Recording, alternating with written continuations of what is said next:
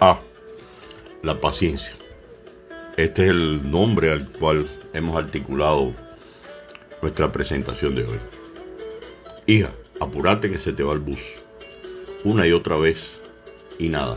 Sin embargo, en el momento exacto, en el tiempo justo, sale como una carrera de relevo, llegando a la esquina de la casa, aparece el transporte amarillo. ¿Quién sabe por qué de ese color?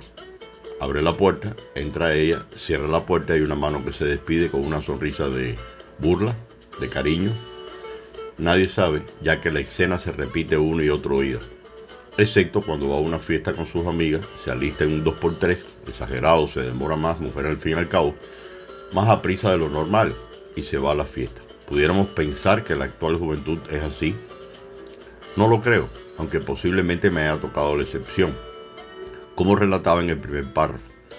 Pero a veces la paciencia o impaciencia viene derivado por tomar las cosas al suave. En muchas ocasiones reiteradas, vemos actividades públicas privadas que comienzan tranquilamente una o dos horas después y obviamente, ¿quién puede mantener paciencia ante la pérdida increíble de tiempo? Enfatizado por la frase El tiempo es oro de Edward George Bulwer Lytton, persona a la que se atribuye la misma, Sumándola a esta, la señalada por Benjamin Franklin, si el tiempo es lo más caro, la pérdida de tiempo es el mayor de los derroches. La problemática se centrará en acostumbrarnos a esperar, en convertirse en una cultura, en no transmitir a nuestros hijos el valor de ser pacientes pero también puntuales, en exigirse a sí mismo y al resto de las personas en su entorno. Es cierto que debemos tomar las cosas con calma, ojo con el infarto, pero una persona responsable debe cumplir en tiempo y forma con lo acordado con sus compromisos, estudios, realización de las tareas en casa, cumplir con los deberes del hogar. Pero también el factor paciencia va estrechamente ligado a no confundir una actitud pacífica y tolerante con la pasividad, la sumisión y el temor.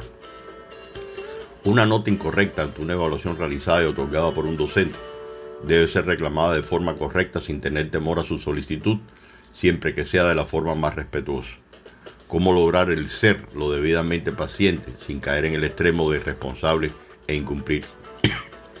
Se requiere un serio trabajo personal dirigido a balancear nuestras emociones y a relajar y soltar las tensiones y el estrés que nos producen las ocupaciones de la vida diaria. Por ejemplo, considerar todos los aspectos involucrados, preguntarte qué puedes hacer para cambiarla. Si la respuesta es positiva, ponte a hacer lo necesario para mejorarla, pero si es negativa, Trabaja la aceptación para que no se te desequilibre. En ocasiones esperamos más de lo demás, más de lo que los demás se nos pueda dar, lo que nos hace correr el riesgo de dañar nuestras relaciones con ellos. Otras veces nos exigimos a uno mismo demasiado. Fórmula, ser paciente y tomar el tiempo para descansar y recuperar la energía y la claridad que necesita. Solo una persona madura, emocionalmente consciente y equilibrada puede hacer uso de una actitud paciente en el momento en que lo considere necesario. ¿Cuánta paciencia debemos tener los padres? Gracias.